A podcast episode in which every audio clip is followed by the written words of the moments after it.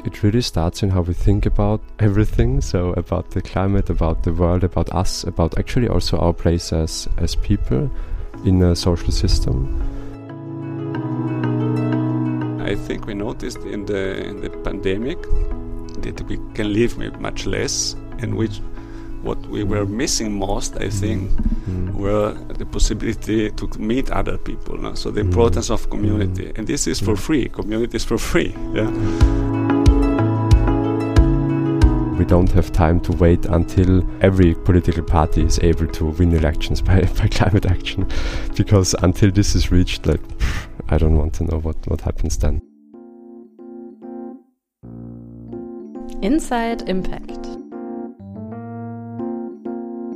Der Podcast mit Wirkung.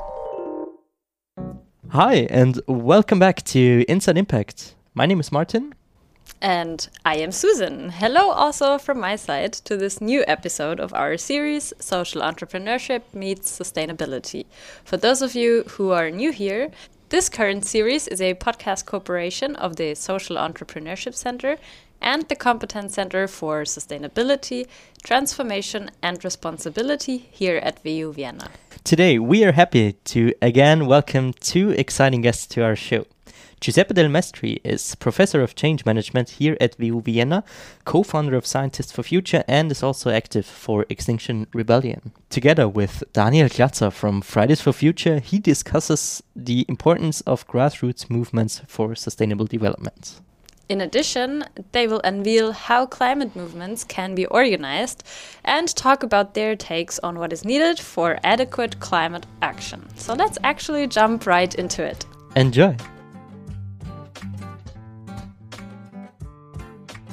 So, hello, Daniel and Giuseppe. Welcome to our podcast, Inside Impact, and thank you for being here today. Um, how are you? Right now, quite good actually. I enjoy that the situation with the virus is getting a bit more relaxed now. Yeah, also I'm, I'm well. Um, came by bike, and I have a feeling of being in Italy at the at the seaside with this temperature. So I feel very positive. That's great news, actually. But yeah, I also feel energized by this summery, warm days. So, uh, can you give us a short introduction to both of you, to our listeners? What are you doing and where do you come from? What am I doing? That's a big question, actually. Um, here I am in this podcast as member of Fridays for Future, of course, but otherwise, actually, I, I like to, to, for example, to draw, to write, to do these kind of art-like things. And what I'm engaging myself with in terms of main occupations is, is studying, and that is um, two studies. One is Tibetology, so like philosophy and, and languages of, of Tibet and, and South Asia. And um, the second is psychology, and I kind of look for the for the connections there, which are really interesting. Yeah. What about you? Yeah, I'm a professor of change management, management development, head of the institute here at WU. But I'm also here, I think, as a um, co-founder of the movement organization Scientists for the Future, and um, mm-hmm. a full soldier of Extinction Rebellion, when I, oh. where I uh, had some experiences, so I can talk about it later on. Yeah, and Mm, then maybe I should also say after your description something what I do at Fridays, and that is mainly um, internal group processes, strategy processes, organizational structure, but also um, advocacy in politics, especially with the climate ministry. So and um, citizen assemblies, which is also a big topic just now for us. Yeah, and that's great. Yes, I'm at Extinction Rebellion. I mm. just participated at some actions and. Uh, mm. Uh, I'm trying to help uh, in defining the handbook, organizational handbook, mm-hmm.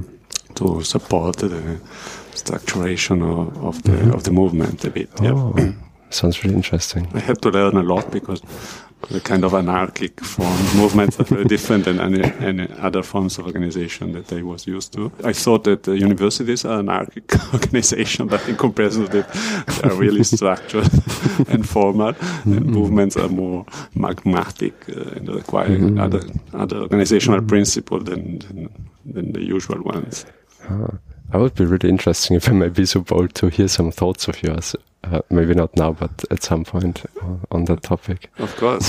Thank you. Share, yeah. no, I want to open the floor actually because I think as you're a professor also that engages in um, yeah change management, which has obviously also a lot of uh, to do with structures and processes of organizations. What is then different from social movements or organizations, grassroots organizations, to other types? Yeah, in my when I came to to WU and uh, I took the responsibility for this uh, change management institute, I tried to frame change management uh, a bit different way than than is usually framed. Yeah? Because change management is usually considered as a technique for manager to overcome uh, change resistance by by by subordinates. Yeah, so it's a more kind of partly manipulation technique. Yeah. Uh, but not only, you know, there are also some interesting insights about what works and what does not work in uh, change processes. But there is also a broad literature on uh, social movement, social movement organization, partial organizations, yeah, which would be the difference between formal organization, which have all characteristics, uh, so membership, uh, rules, uh, hierarchies, rules, and so on, in comparison to partial organization like social movement, who don't have all of these characteristics. Yeah, for instance, in uh, Extinction Rebellion, there is no membership list. Yeah, mm-hmm. and so everybody who says I am Extinction Rebellion is member. Mm-hmm. So there's a big difference between formal organization, also mm-hmm. also associations, and th- therefore they don't organize these associations. Yeah. And everybody who uh, is following the, the, the, 10 principles is Extinction Rebellion, which is a big difference. Mm. The hierarchy is a word which is not accepted there. They use coordination, synonymous, and we coordinate. Uh, so the big issue is to come to decisions. So efficiency is not at the center. So decisions are mm-hmm. taken after involvement of many, many people. Mm-hmm. takes long, yeah, which is the advantage of democracy, but mm-hmm. also could be the disadvantage, yeah? and uh, some resistance to the creation of some uh, formality. Mm-hmm.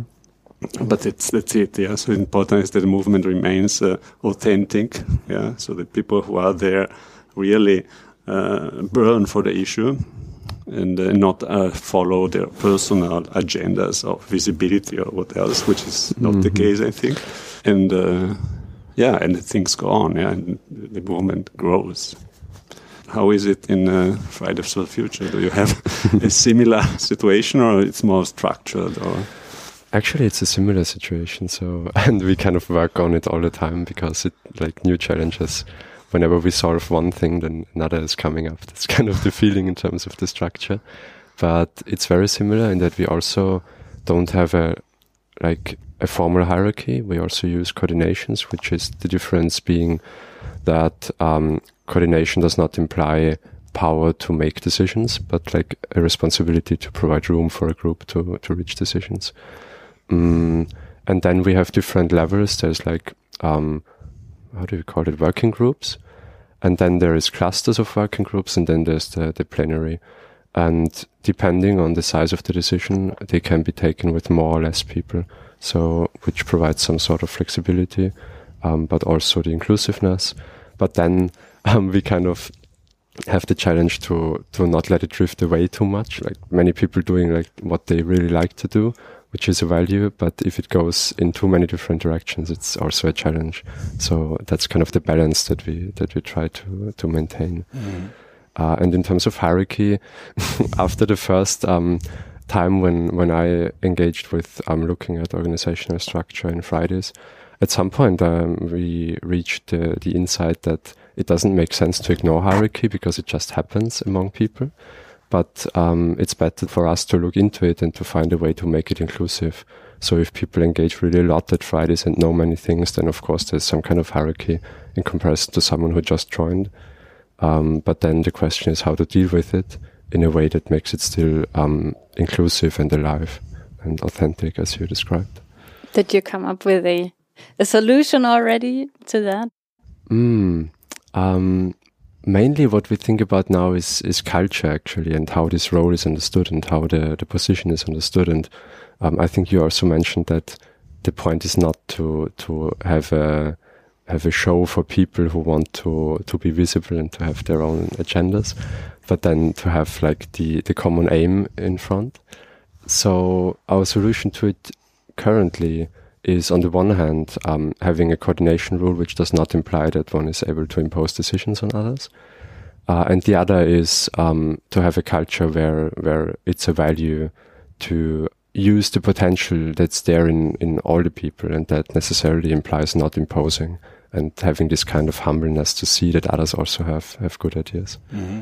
Yeah, I have I had a look at the, the structure of uh, Mhm. Extinction Rebellion Mm-hmm. uh, UK, you know, which is bigger and uh, started earlier. So some processes and problem of formalization happen earlier, Mm-hmm. and they have a structure of circles, yeah, uh, which uh, circles uh, spokespeople, spoke people of circles build. Say more central circles. I don't Mhm. say higher circle because Mm-hmm. higher reminds of hierarchy. So more central circle where coordination takes place. Mm-hmm. And it seems that more central circles are able to take decision Mm-hmm. with because uh, you, they have spokesperson of uh, of uh, of broader circles, so that everybody is involved in the decision in some way. It works and doesn't work, but um, this could be also a solution.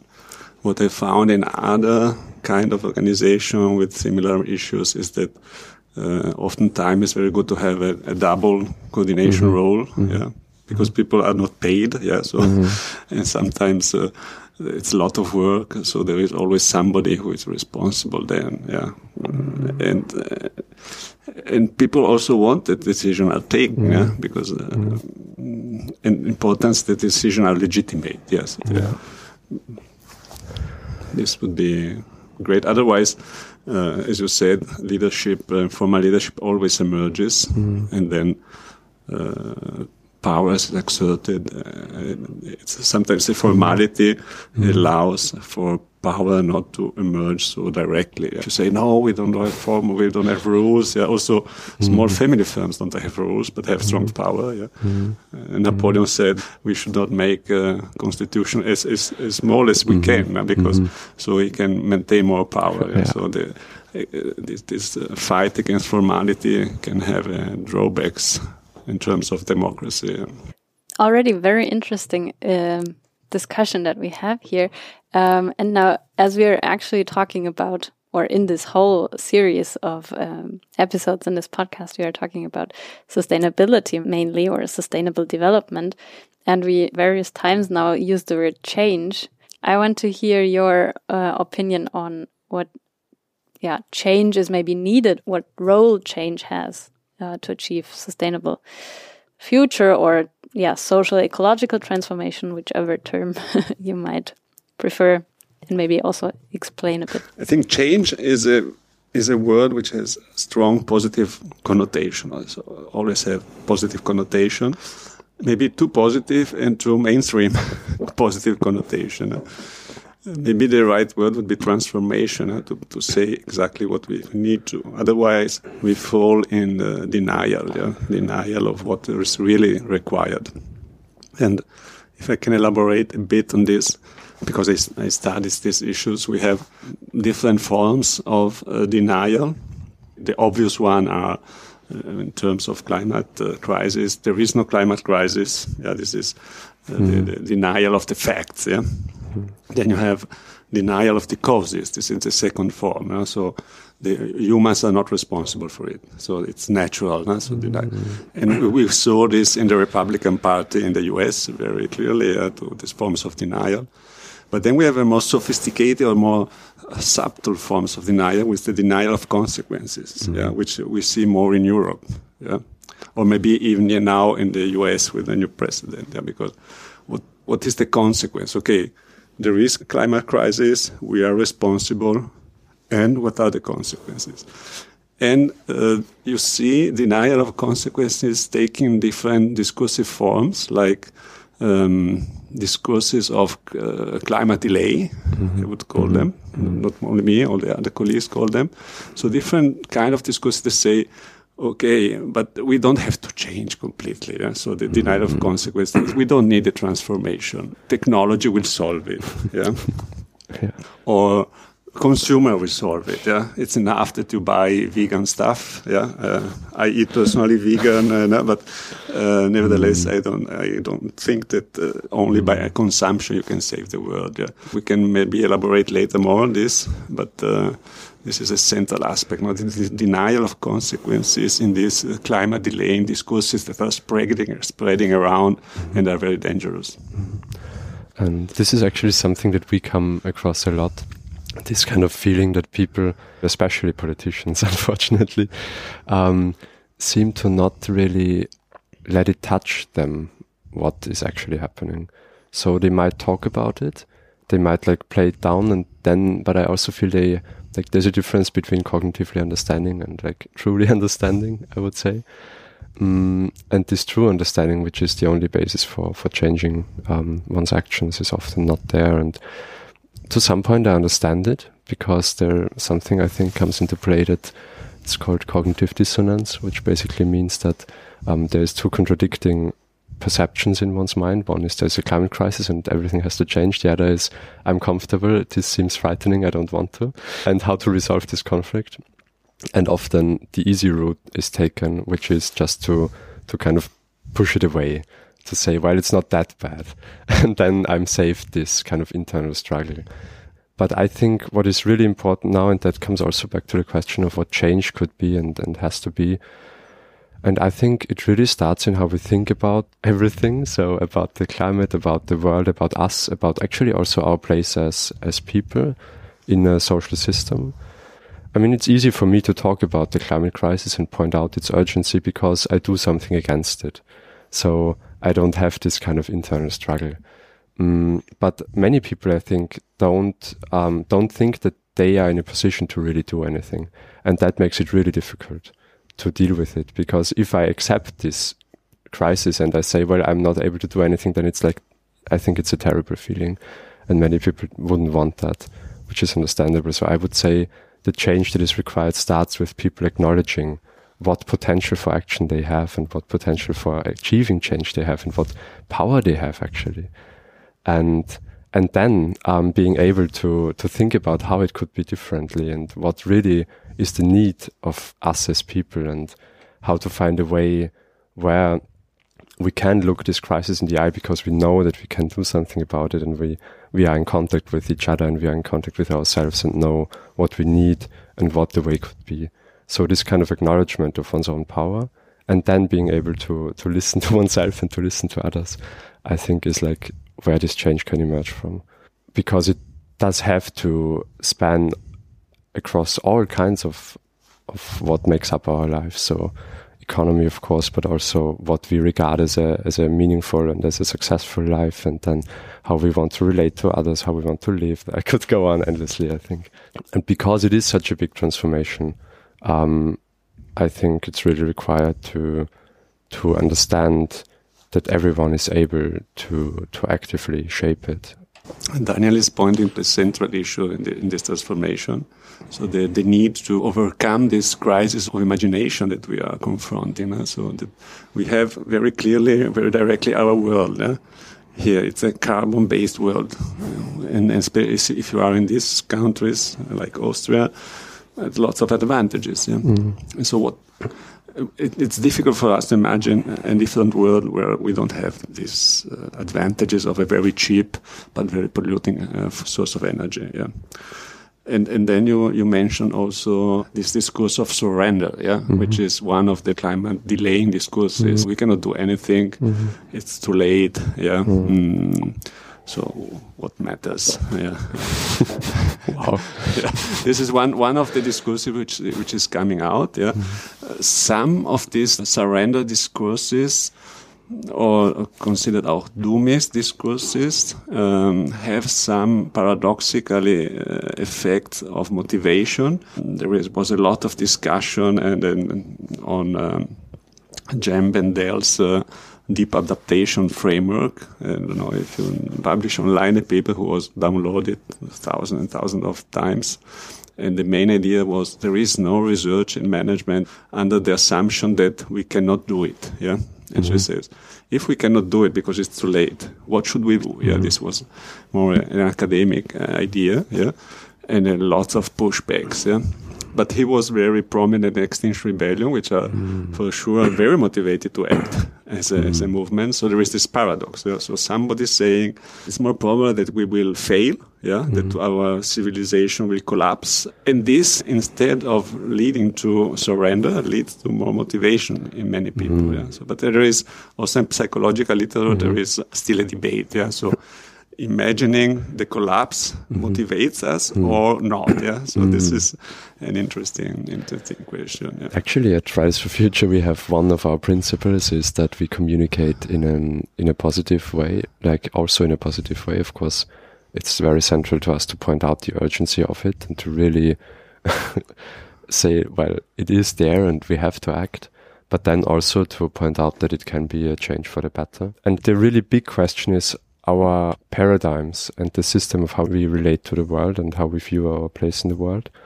And I think um, that many things can provide it, and um, culture and religion and science, and it can like come from from many different places. But I think now we have one which leads us to perform actions that are actually very destructive. Um, not like always, but statistically probably uh, in the majority of cases when we talk about exploiting the planet and all of that. And I think what is really important now is to change this paradigm system. Um, and obviously, I think in the past, often these kind of paradigm systems were supported by religion. And this kind of place in the world was, was provided by a religious system. And now we have the scientific system, which also has its underlying assumptions, which are also part of a social process. So I would say that this is not necessarily a conflict.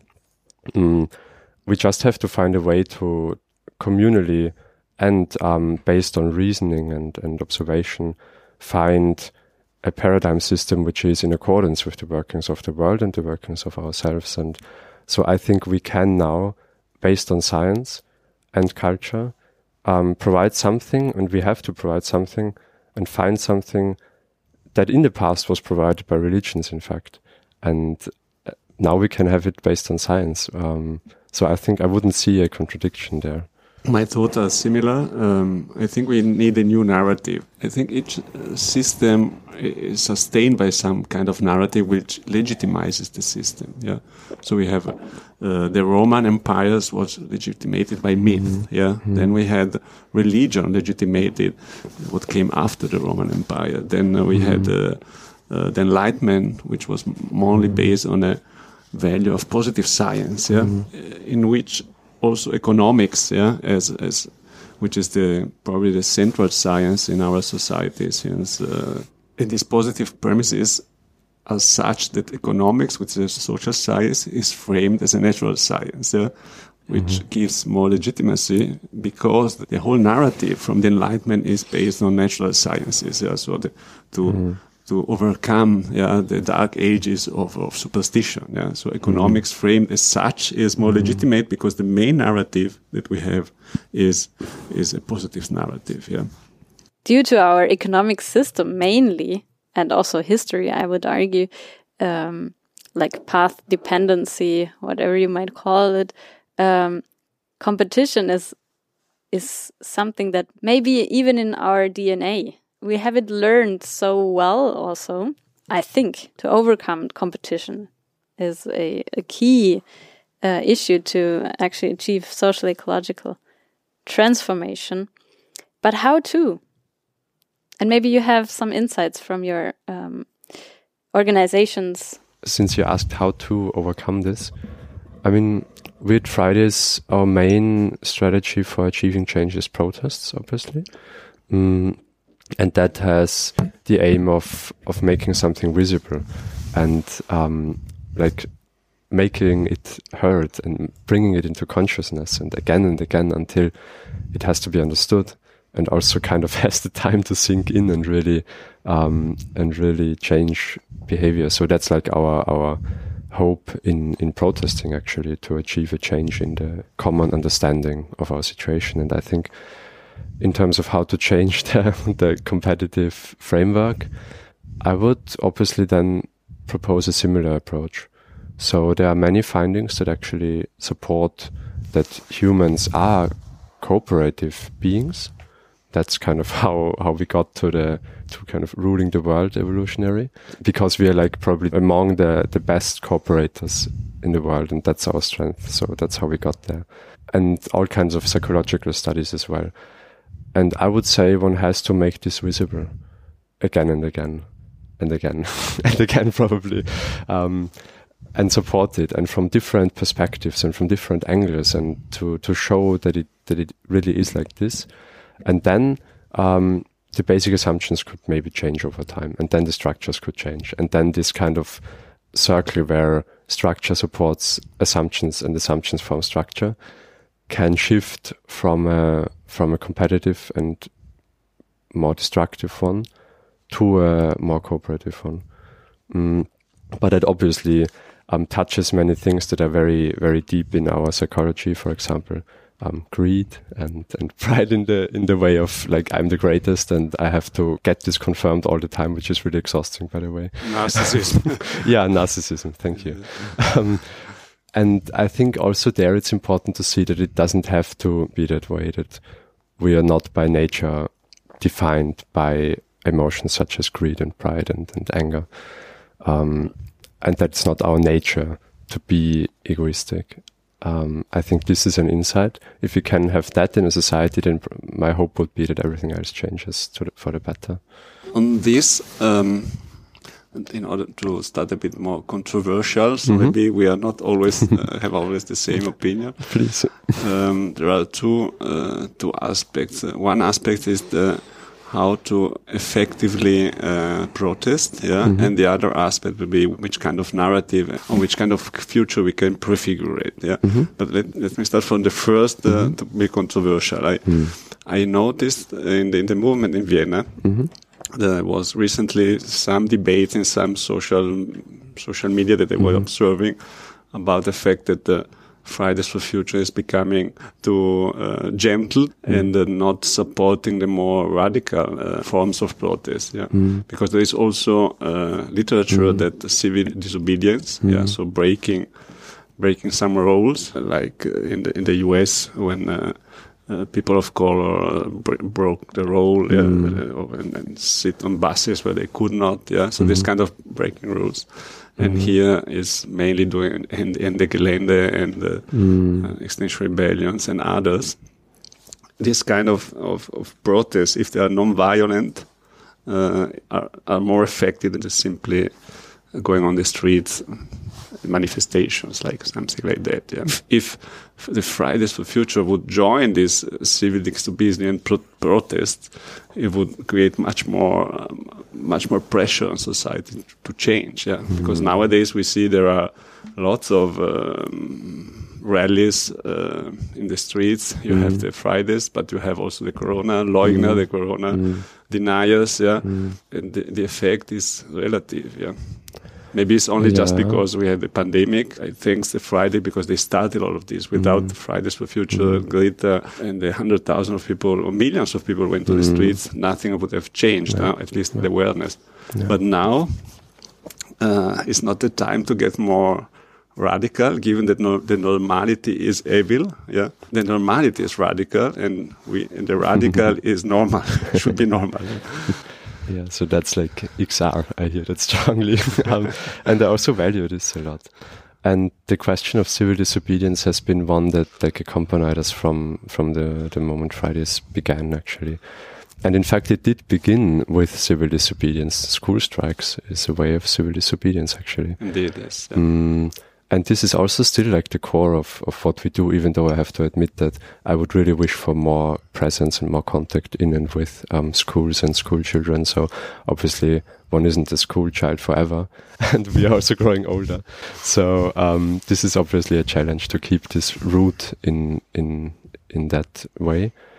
Um, but then also obviously this is also a debate within Fridays, but I have to say that and, and also stress that Fridays has become as big as it is because we did what we did.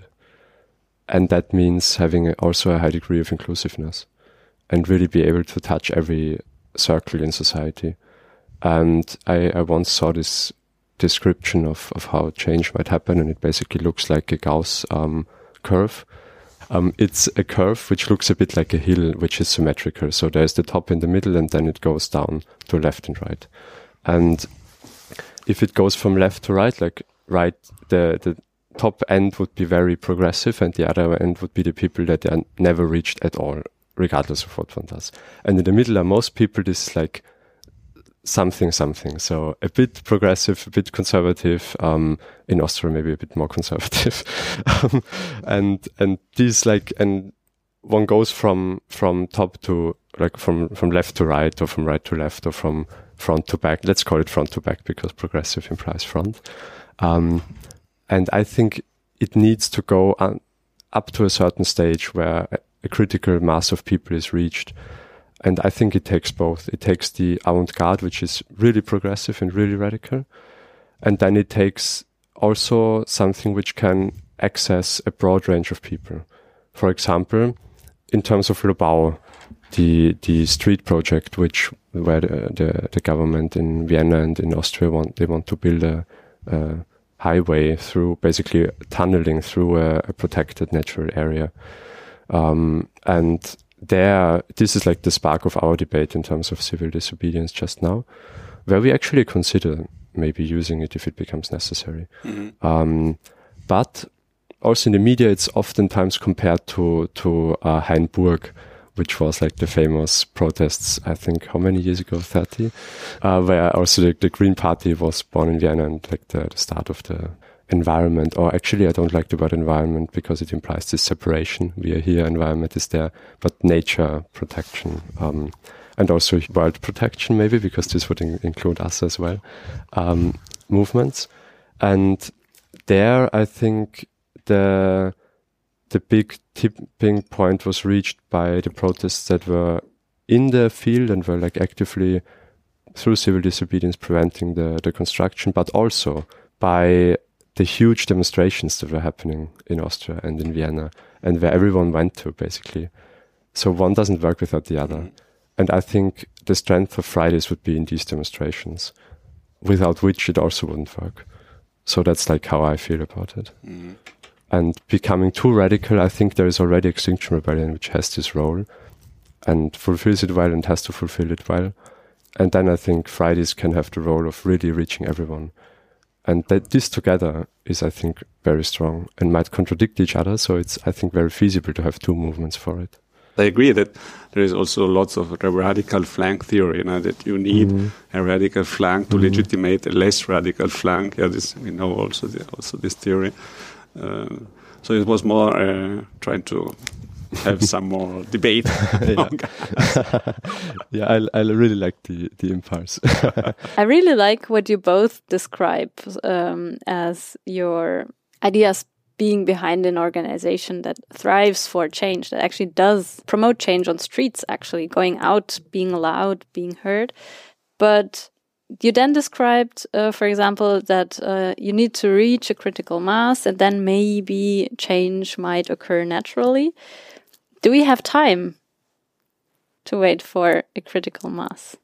This is, I think, for me, really important to, to convey that also at Fridays for Future we direct our our demands mainly to the government actually and to corporations and to everyone who basically is responsible for emissions. And we are really like allergic to people bringing this consumption thing and this everyone is responsible and this blah blah, which basically only means that the structures are not um, changed. And therefore, I think it needs both. But you're right. I agree with you. We don't have time to wait until every political party is able to win elections by, by climate action. Because until this is reached, like, pff, I don't want to know what, what happens then. Um, so what is required now is really, really courage from everyone who has some kind of responsibility. And this is what we demand actually in, in Fridays obviously courage, but also willingness, because that's basically, I think, what what lacks the most. Also, um, in in many political parties. Um, so I would say that it's necessary to have this discourse in society and to change the way we think. And um, actually, this is from 2011. I read this in the like there's this German scientific council, and they um, they published this in 2011, and I have this quote that um, communities have to reconsider basic values and change the way they think about about the problem. And this is like what, what they wrote back like ten years ago, and um, so this is I think very much there, but it has to have two sides, and the other side is that action is required now, and emission reduction is required now. And these kind of changes, we just don't have time to wait at all. Actually, we didn't have time to wait three years ago. We didn't have time to wait 10 years ago, really. Um, we might have time to wait 50 years ago, but it was decided um, to do nothing back then. And now we really like every month that passes might mean more deaths in 50 years, in 100 years, in 200 years. So I, I can nothing but agree with you that we don't have time, but it also needs the perspective of attitude change in a broad society. So it needs both, and it really needs people who have responsibility now to step up, to expose themselves also, and to not go like after every poll and every like what what the Kronenzeitung likes best, but really to to take responsibility that they are supposed to have and to step up and and be really like if they claim to to lead then they should do it or step back. Unfortunately um, we are not in such a position directly. So therefore we are in a position and also in a responsibility as social movements because this is mainly where social innovation comes from not from established structures but from social movements. So i think we have this kind of ecological responsibility to to really not give in until this um, action is is taken. I think uh, Hannah Arendt wrote uh, a great book, Die Banalität des Bösen, uh, the mm -hmm. banality of uh, of evil. Mm -hmm. And uh, I think now we could write a book, uh, die, die, die Bösartigkeit der Banalität, the, the, the evil of banality. Yeah, because now more and more people are aware of the banality of this climate delaying discourses that are getting more sophisticated as soon as more people get aware of the crisis. Yeah, so this techno fix, the consumist fix. Yeah, the the discourse of uh, a free rider excuse. Yeah, like, like okay, but if I do it, yeah, he will not, so mm -hmm. he mm-hmm. will profit. Mm -hmm. So I don't do nothing. Yeah, yeah you you know Austria is just 0.5%, I don't know exactly, of, um, of pollution. So China should start first, yeah? Mm. And, and so on, yeah? Mm. And, and we are getting more and more uh, fed up with this, yeah? So we are recognizing the, the, the evilness of all of this. And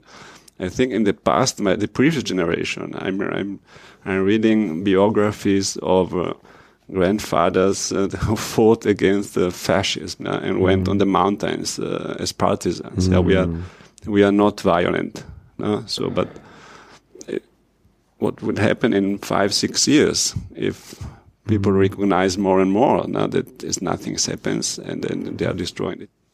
And the number of deaths implied in this crisis is much bigger than what happened in the Second World War on, and all around. Yeah? And so 50 million, 60 million, what's this? That's already 100,000 of people are dying now because of climate crisis.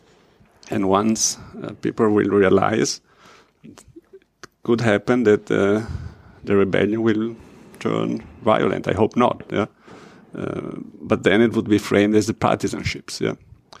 The problem is that you have under a world where the banality of evil is, is on power, it's easy. The enemy is visible, also physical. Now the enemy is more in the system, yeah?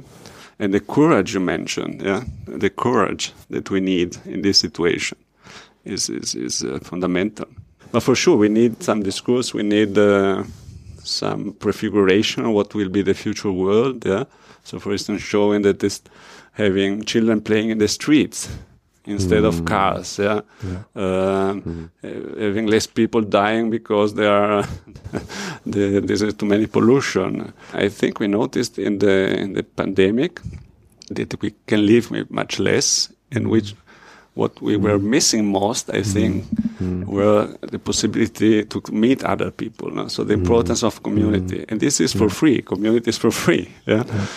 Yeah, I, I totally agree. What's important in life, and also I think community and also since you mentioned the, the COVID pandemic, um, this also showed us what is actually possible.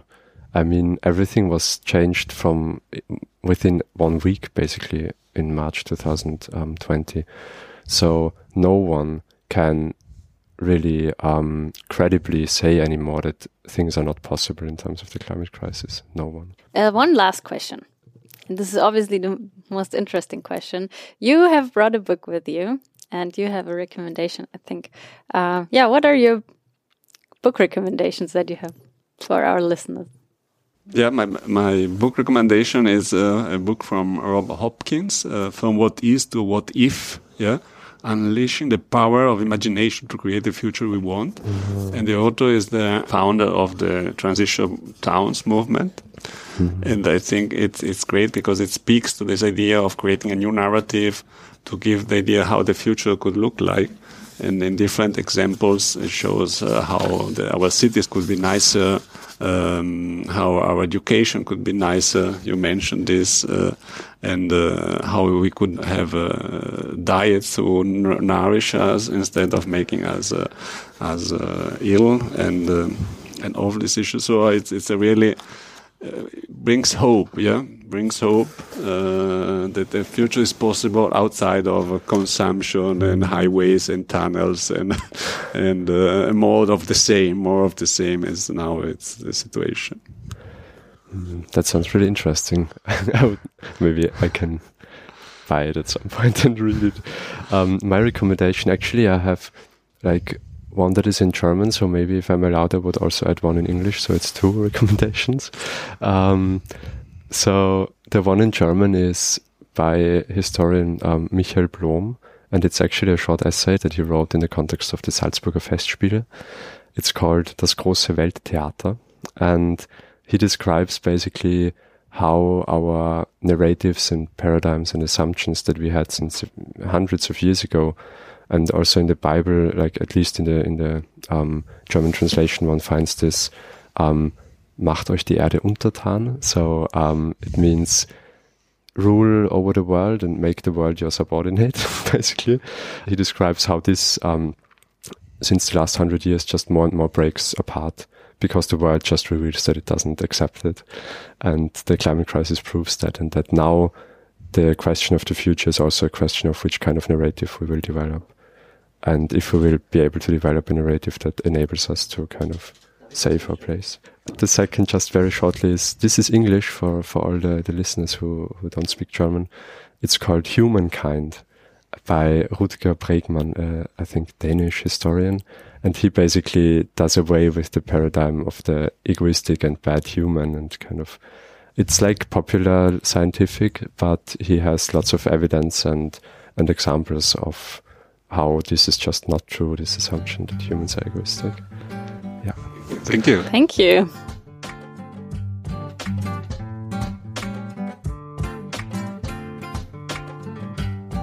Thank you, Daniel and Giuseppe, for this wonderful talk. As always, you can find book recommendations and other mentioned sources in the description of this episode.